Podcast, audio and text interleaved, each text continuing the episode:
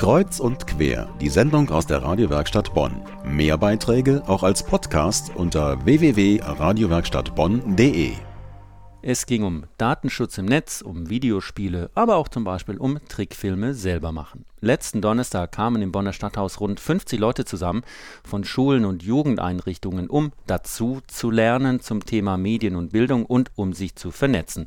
Es gab eine ganze Menge von Referaten, zum Beispiel Cybermobbing, das, was früher das Hänseln auf dem Schulhof war, aber heute im Internet eine ganz andere Dimension hat. Also ich komme aus der Grundschule Karl Schurz in Tannenbusch.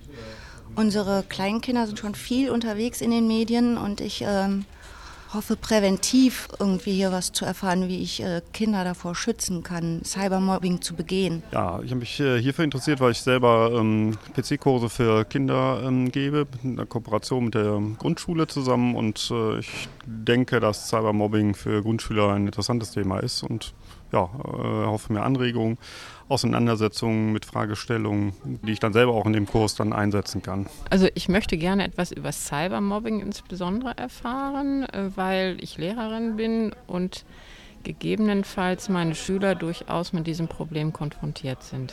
Cybermobbing, da werden Leute im Internet beleidigt, bedroht, belästigt und gedemütigt. Und das lange, die Täter lassen einfach nicht ab, die Leute fertig zu machen.